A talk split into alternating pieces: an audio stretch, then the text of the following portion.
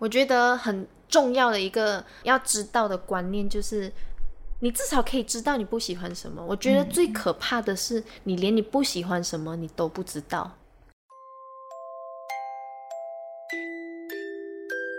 晚安，地球人。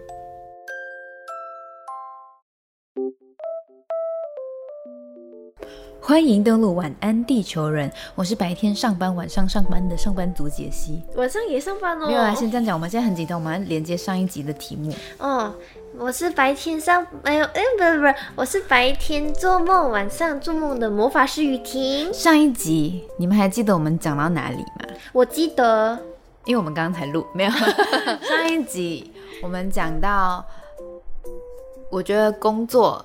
现阶段可能在生存以上、生活以下就好，但其实我是为了带歌啊。但这时雨婷提出了相反意见，对，因为我觉得工作不能只顾着要生存而忘了要生活这件事情。我记得我曾经有跟杰西讲过，就是工作是手段，而生活是唯一的目的。好了，这是列宽讲了。反正呢，我们这一辈踏入职场以后，工作啊。有副业啊，也有些就是可能时间到上班，时间到下班，也有这样子的朋友，在面对生存这件事情，每个人的标准不同。嗯，我呢，只求生存跟生活的比例稍微不一样一点点，我需要生活的比例占多一些些。但有些人可能就是正因为在工作中忙碌忙碌，机器人机器人，我想要那个大富翁的机器人娃娃。不重要，之后给你们图片支援。好的，谢谢。就是他们在忙着工作，忙着工作，反而会忘了，其实自己最需要的最终目的地是生活。嗯，其实上一集最后啊，雨婷在讲到你要你要怎么样排你的工作顺位，其实这点那时候我就很想阻止雨婷把拉来自己讲，因为我觉得我到我到这一步骤的时候，其实我面临最大的困难是我不知道自己想要什么。就是生存跟生活，这也是我一个挣扎的点。我在想，我选择的工作，它非常极其有可能长期性的加班。那我一开始觉得非常不能接受这件事情，但后来综合选择之下，我还是选择了这份工作，比较喜欢的这个。对，那我觉得也许对有些人来说，工作也可以是一种生活。那也许对某一些性质的工作来说，它正需要你生活上面的滋养。去填补你工作上面的能力，补充对。那也许你工作上面也会有一些收获，是让你生活改变的。那当然，我现在还没，对我现在还没。我们在录的时候 被大家发现了，提前录 被大家发现了，所以我不太知道。那我觉得我现在以一个新鲜人的角度，我就试试看，多方尝试。也许我并没有不能接受这样子的状态。嗯，因为之前杰西在苦恼啊，或者是很举棋不定的时候，其实我觉得杰西或多或少他是会有答案的，只是他可能不愿这么快承认说。嗯，这份工作可能会要加班呢，他可能没有办法这么快点头。但其实我在看他举手投足之间，他已经有透露出。但我就更喜欢这个工作啊！但我不能直接跟杰西说，哎，你就选 A、B、C 的这个啊！我很常讲，哎，这样我就偷懒，我就听人家帮我做的决定。也应该这样子讲，就是我觉得大学生活的训练，其中一个呃很珍贵的地方，就是我们要学习怎么承担自己的选择，或者是为自己的选择做负责。嗯，这件事情，那我觉得其实你也不是。负不起责任，你只是比较怕一开始我可能会选错，然后后悔。我我很会怕，我很常害怕，就在对于不知道的莫名的未来，你根本怕不了这么多，但我就是会先怕。对，然后我就看中你这一点，所以我就一直跟你讲，所以我才做你的女儿。嗯，不是，然后我才一直跟你讲，就是人生顺位也好，或工作上的顺位，如果想不到人生顺位这么。这么长远的东西，那我们只 focus 在工作上。你把顺位写出来，其实你会越来越清楚，知道其实我更讨厌哪一家的工作内容，然后我更喜欢哪一家的工作内容。我们先不用去看什么，呃，我能够以后成为什么亚太区的总经理，我们不要想这种长远的东西，我们只看当下，喜欢吗？喜欢就好啊。嗯，但我记得那时候。呃，也是我最近也有在听，再次听到一句话，就是你如果选不到你喜欢哪一个，你至少可以选出你不喜欢哪一个。对，嗯，对，我觉得很重要的一个要知道的观念就是，你至少可以知道你不喜欢什么。我觉得最可怕的是，你连你不喜欢什么你都不知道，会不会真的有这样子的地球人？很长，很多，很多。有时候我跟美美在聊天的时候，美美就讲。都可以啊，你你都可以啊，可是至少你会说，可是我比较不喜欢什么什么，你还会有一个答案，就是可能这你认为它不是答案，但在我听来，其实你有答案了。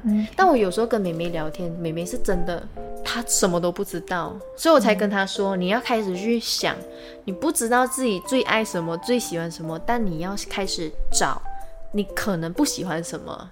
嗯，然后每个人的人生，你可能没有办法找到哦，第一第一名最爱的东西，然后去拿那个东西成为你一生的置业的工作，你至少有二三四五的喜欢吧，那你至少有七八九十的不喜欢。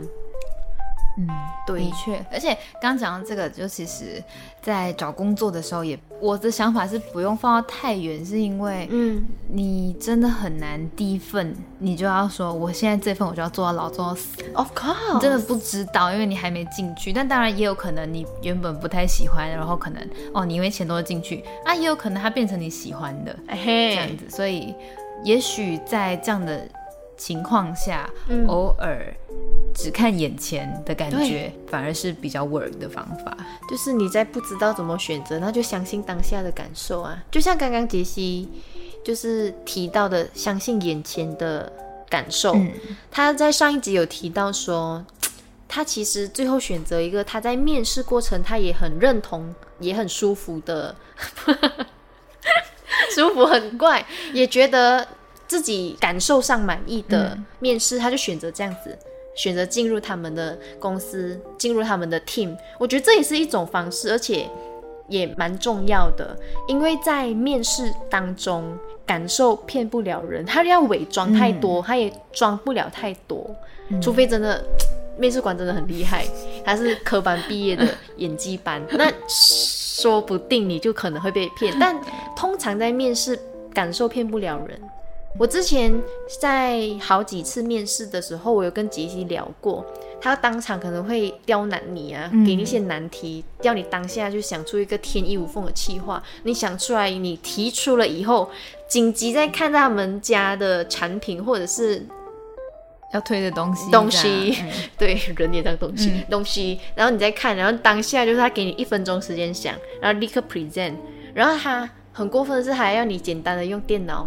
做 PPT，可能一两页也好，然后还要包含要去上网去找他们家的东西，然后放他们的图啊什么的，傻眼，就很傻眼，就是这种也有。那你可想而知，在以后的相处中，他突然间丢一颗炸弹说：“哎，这明天要哦，你赶快交给我。”这这种情况可能也很普遍会出现，但我在听杰西讲，他在面试的那个整个感受是很好的，然后他也很得到尊重的感觉，这也可能会在他以后的工作环境里体现出来。对，所以我那时候就想，那不用想了啊。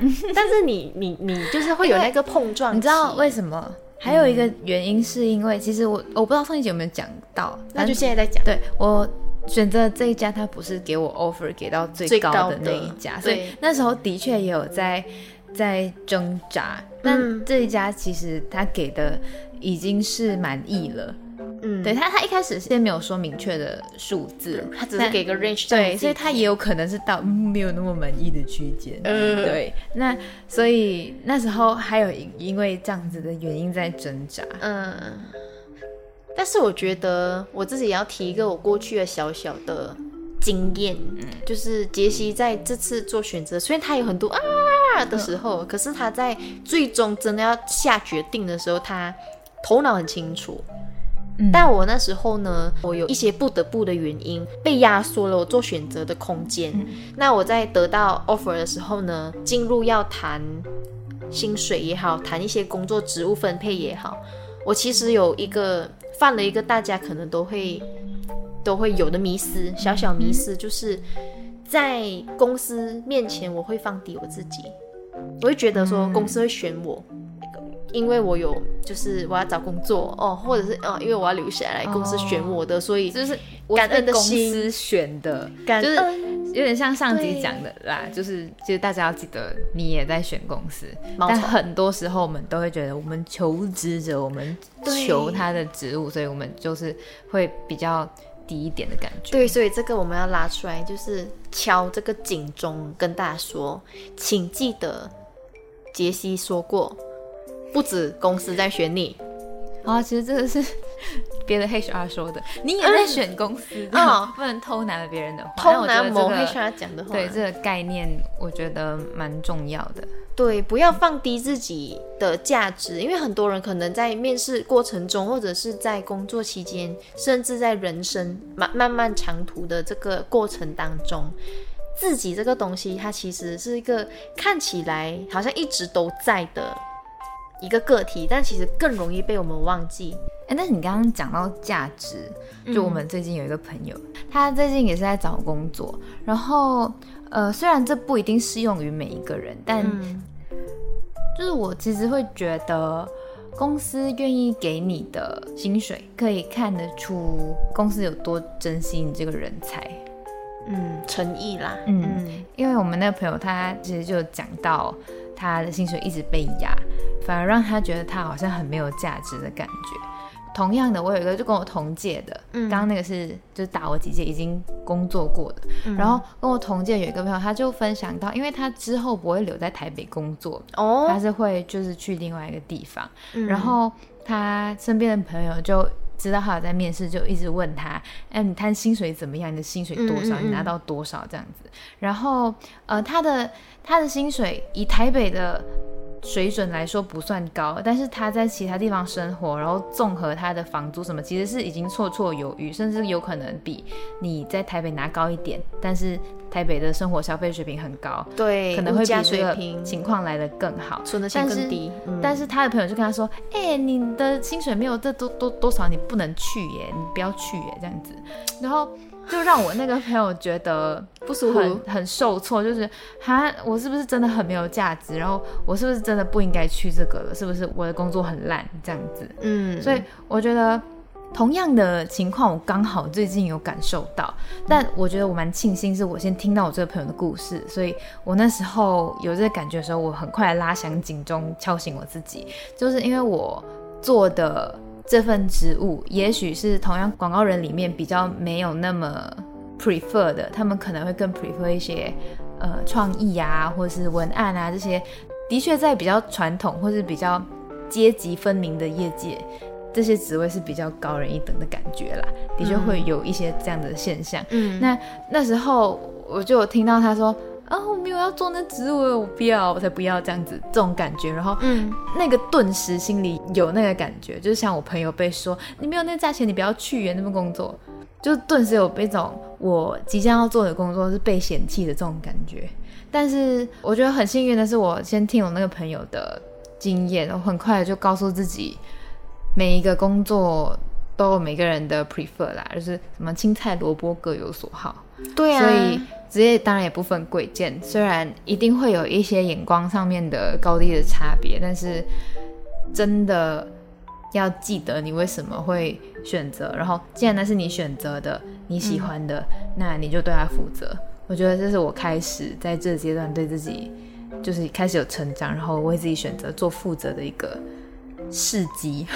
对，我觉得最主要听完这个几个朋友的小故事，加上杰西刚刚讲他的结论是青菜萝卜，嗯，各有所好这件事情，我觉得最主要的是很多人好像都不自觉的，像我之前一样啊，我说我会放低姿态，嗯，就是在公司面前我我也有意识的去降低我自己，嗯，就算在跟公司谈薪水，然后我也明知道这个职务。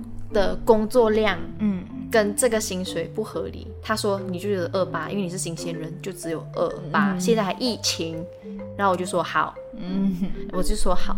然后其实当时候我也没有觉得二八有多低啦，哦，嗯，然后只是后来跟很多人讲，二八很低耶，就像我朋友那个情况，嗯，然后我心想，妈的，我们不是可以买，啊，不要骂脏话，剪掉，我也是可以靠自己的薪水存钱，存钱。生活啊，我还买 MacBook Pro，你有你的方式，我有方式的，对呀，所以我觉得这是雨婷在经历过前面第一份工作，就是。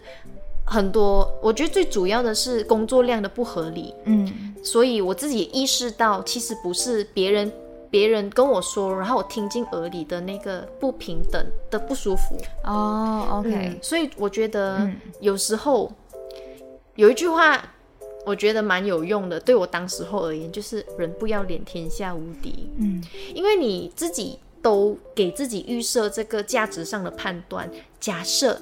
你那个要去另外一个地方的朋友跟你同届，他就拿一个数字是在台北生活，在台北工作，大家普遍可能觉得啊好低哦，他就自己也等于我好低，没有没有价值的话，他也认同这个标签吗？或者是这个诠释？那他他如果没有办法做到摆脱这件事情，他接下来只会一直做的很不开心，因为他也认同。很低很低。那如果你也感受到你身边可能跟你相同科系毕业的小朋友们都讲说，哈，你做这个工作，哈，然后你也跟着，嗯，哈，原来我选的这个是大家不要的哦，然后你就开始崩溃。对，所以我觉得很很庆幸，很庆幸，我至少我现在听你讲，你的表达都不会让我觉得你有不舒服，因为。我没有把你的话放在心上，因为我就是要对我的选择做负责。我觉得这很，你有压抑到我，因为以前的你可能会，对我超容易被带偏，对我超容易被带偏。但我现在现在真的觉得很多事情对同一件事情对每一个人来说真的会不一样。其实刚刚那个有惊讶到你的表现，其实我也是真的在这几个礼拜。蜕变的，对，因为其实其实我那时候很迷茫的时候，就很爱找人聊天，就很爱就是大大吐苦水，所以我有跟一些同届的朋友也要毕业了，但也有逃避不想毕业的，就是就是聊聊天这样。其实我发现即将面临毕业，大家都很焦虑，每个人都有不同的焦虑，然后我觉得。我我反而是听到人家的焦虑之后，我觉得比较安心哦，所以像卫生棉的概念，好安心啊。对，人家就是我卫生棉。嗯，因为嗯，这个现象对我来讲，就等同说，不是我个人能力有问题我才焦虑，而是大家在面临这个现况、这个状态、这个阶段，大家每个人要面临的未来不同，大家都会有自己的焦虑。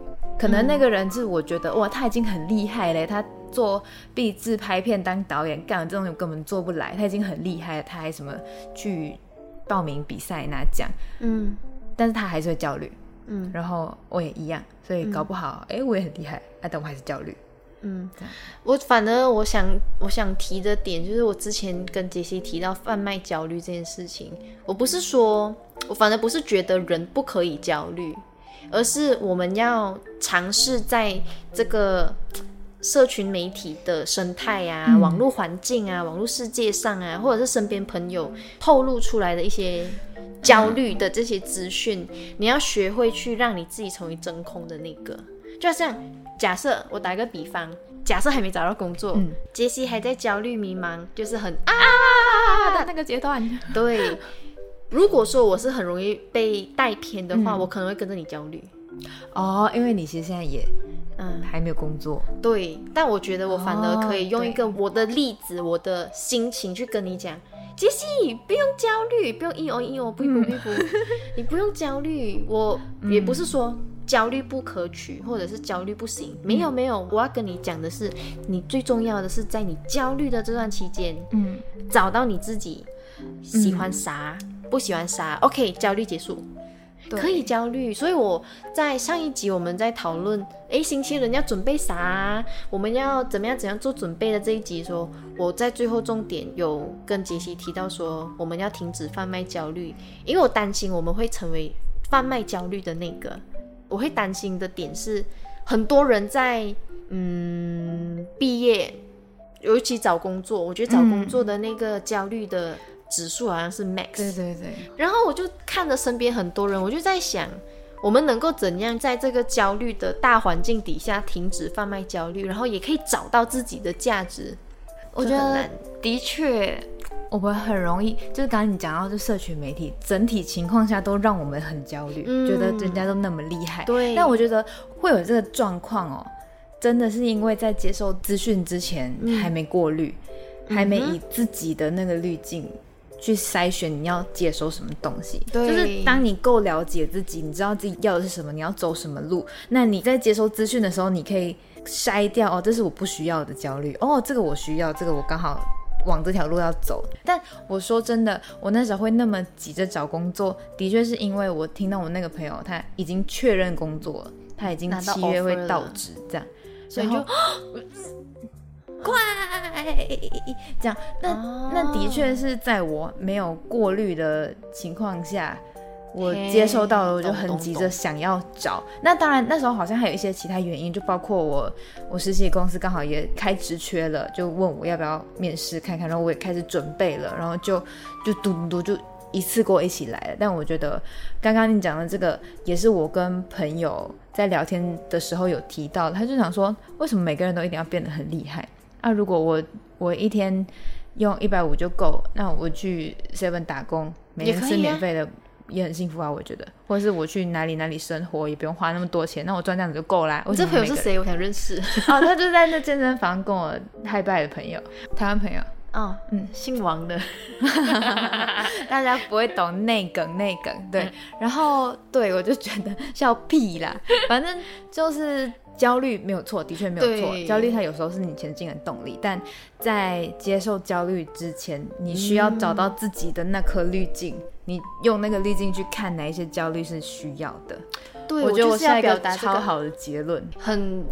很明显看得出你的 before after，哇，你的 before 好可怕！我长大好快哦。对，可能一天，就是你知道是哪一天吗？就是你拿到 offer，你确定要好，我要这家公司的，好，我到职什么什么的日子 都都稍微谈了一下。长大好快哦。对，一夜长大。哇，你在那之前好，还只是个 baby。然后我就在想，好像多跟你讲一些进退应对啊，或者是见招拆招什么没有用。对，你真的只有在你自己选择你压下去以后，你才会知道说啊，选择是自己的，嗯。对我想要后果跟收获也是自己的。对我想要说的停止贩卖焦虑也是这个，因为你说的那个滤镜是我非常认同的。嗯，其实讲到贩卖焦虑，一开始我我会觉得哈，那我不能跟朋友说我的烦恼，但其实我是在跟朋友倾诉我的烦恼，那同时也接受他烦恼这个来回的过程中，找到一个内心的平静。很多时候当局者迷，他虽然也在彷徨，但是大家情况不一样，嗯，所以他可以告诉我他看到的我。嗯，让我也抽出来，哎，看到这样子的自己，那我也可以告诉他，我看到了他。对，所以贩卖焦虑其实没有到那么可怕，就是对对对对，的确还是要那个滤镜。对，因为最主要是没有人一说一定要一毕业就立刻找工作，没有没有，你可以一年去流浪。我之前听过一个超酷的故事，就是他放自己在南非流浪一年，然后再回来找个工作。啊，一言不合就创业，也有听过。我在毕业的可能隔一个礼拜，我就立刻去上班，停不下来。我就是没有工作证明自己的价值，我就是活不下来。也有，但这也不是错啊，没有错。我人家是那个方式证明自己，但你不一定要。嘿，对，所以我说的停止贩卖焦虑，就是尽管。地球人分享了一集，哎，你怎么可以应对面试什么？你也不要觉得说啊，你在毕业季推出了这一集，说我要很紧张，不要不要，啊，你想怎样？你在你的时区里你就怎样，就是不用盲从，不用不用。不用盲目跟着别人，对，就像很多人就跟我说，我当时候在还没离职，已经确定提离职，嗯，辞职信的时候，很多人讲你赶快找下一份啊，你要无缝接轨，不然你怎样活？你在台北很可怕，然后全部人就帮我紧张。雨婷还是活得好好的，对，很快乐，然后养得肥肥的，对。然后我当时候其实我我也在想，哈，有这样急咩？要这样紧张咩？一个月好不好？那时候我就想说，我一个月飞回家，嗯，然后一个月再一个月，一个月再一个月，对，但是没有关系的。对，嗯，只要你清楚自己要的是什么，那才是最重要的。对我好像很常跟杰西讲，你你要想你要什么。对啊，我之前就是没有想，现在想通了，也不一定通完。人生就是一直在找自己想要什么，这是我去二面的时候总经理跟我讲的话。嗯，对，分享给大家。对，我觉得这个结论也下的蛮好的，虽然不知道下一个点要接什么了。对，但是我接歌啦。嗯，我还有东西还想讲。Sorry，打断你。嗯，等一下。真的我不会剪哦。嗯，我不会剪。哈，大神。哦哦，我想到了。我想到为什么我想要分享挖呀挖呀挖这一集，虽然不知道那个标题会不会这样子下。哦，我们原本是写挖呀挖呀挖挖自己的内心嘛。对，所以我们今天的歌就是在小小的没有听吗？挖呀挖呀挖。没有，我想到会想要聊这一集，是因为上一次我看到杰西站在我面前。斗大的眼泪一直掉，然后我就很 内心就小地震了一下，我想有什么好哭的？不是，我想，哎，他的眼泪怎么可以这么大滴呀？因为我那时候太焦虑，然后我就是想到一个未来的情况或者不确定，或者是我意识到我自己其实根本不懂我想要什么，我觉得这件事情有点耻辱，或者是我根本也不太清楚我专业的这些工作它会是怎样的，然后我就自己觉得自己有点有愧于。我的这四年学业对，然后我就抖大的眼泪呢。嗯，我那时候有观察，你的眼泪真的很大滴耶，大家看不到，就是就是很像那种韩剧女主角，他们在哭，导演会特特写的那种眼泪。我以后搞不好就出道，你会去演戏了。我不是要讲这个，被带很容易被带偏回来。然后我就看到他在哭的时候，我就在想，因为之前我们在。我们还没离职，然后你陪我去公司上班的某一天，你就跟我说你接下来的可能计划。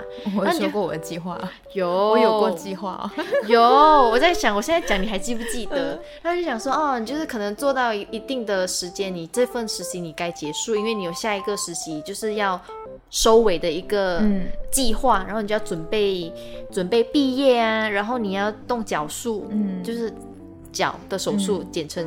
脚术，以后再分享。对，动完脚术以后呢，那时候原本来想说是要去澎湖，要去澎湖，不要哭。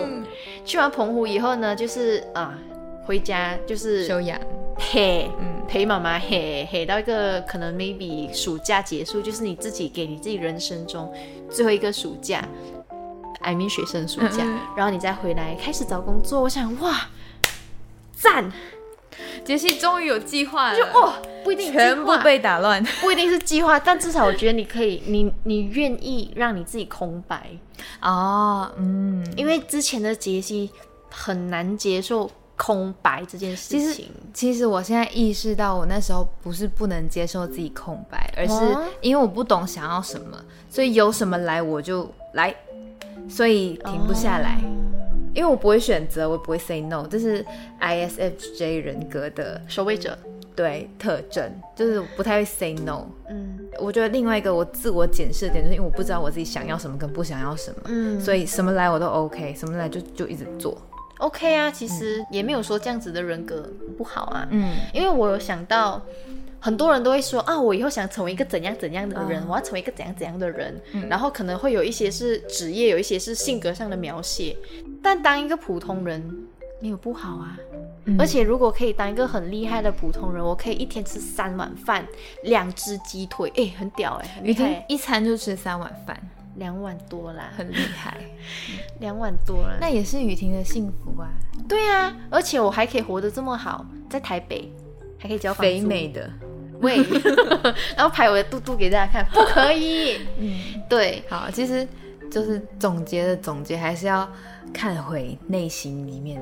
对，尝试挖自己，其实是蛮好的一个过程。然后这让我想到，我在大一那一年来到台北的时候，我看的第一场演唱会是田馥甄的演唱会。然后那时候就哇，太美了吧！这个女生唱歌太好听了吧！Oh my god！天哪，天哪！然后她就在唱一首陈奕迅的一首歌，叫《Baby Song》。然后我听了，我当下就是眼泪一直掉，豆大的眼泪。没有，我的眼泪很 就是直线型的下滑，没有，不是一滴一滴。你那个超厉害，想学。然后我听了过后就。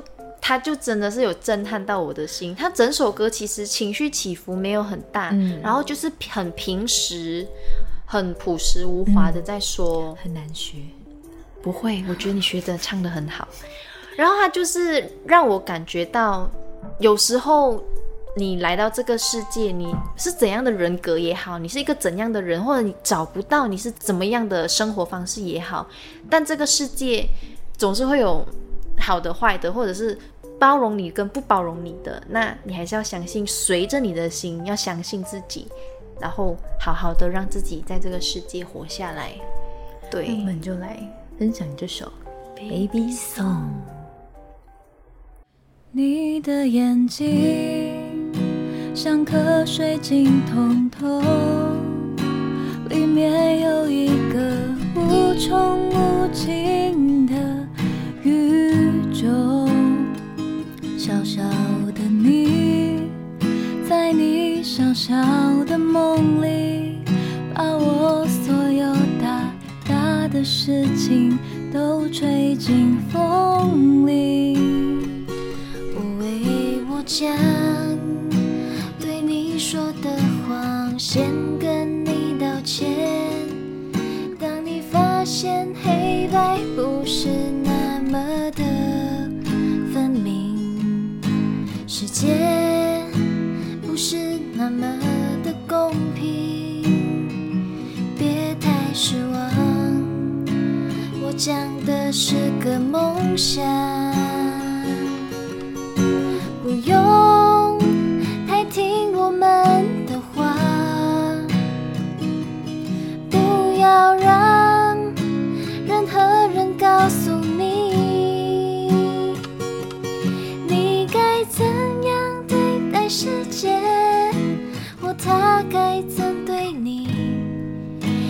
现在一样随性，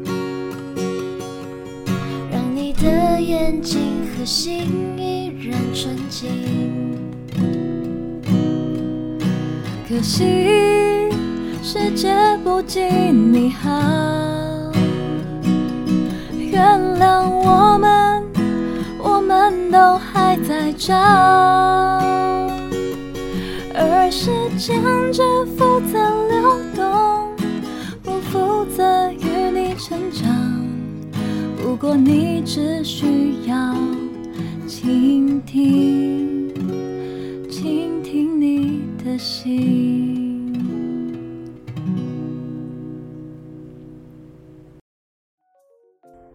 之前杰西来说是 Baby Shark，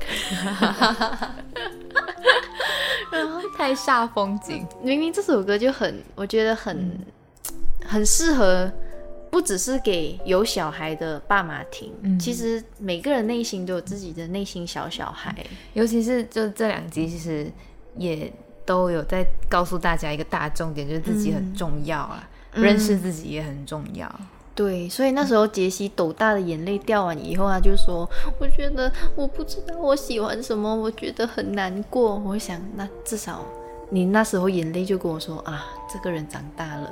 我那时候感受就是一个老母亲一个慈祥的表情，就是可以的。然后我还拿着菜刀，我在准备晚餐，可以的。就是看你的菜刀在哭的，其实你要砍你。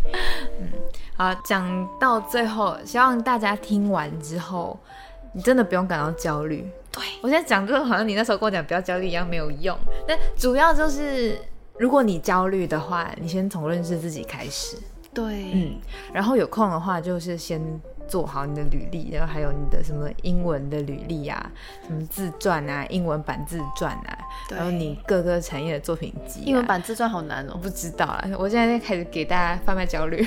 对啊，这是这是我的心得。我觉得提前做准备不是坏事，只是不用在当下大家一窝蜂。该怎么走的时候，你也觉得我好像应该得这么做？没有，先审视一次，对，先滤镜看过，对，觉得需要再做，没有错。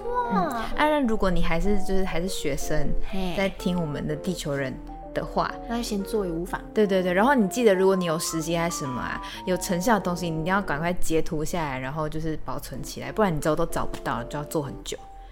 很实用吧？这个这使用，因为我在自己在做作品集的时候也遇到一个问题，对啊，找不到哦。然后如果你已经离开了，你根本也拿不回那时候的，那你跟数据啊，你跟公司说，哎，可以开给我吗？打你 不可以，对 对，一定要记得保留下来，然后就是看自己要什么东西。嗯，好，语重心长的，今天的晚安地球人就到这里。晚安雨婷，晚安杰西，晚安地球人。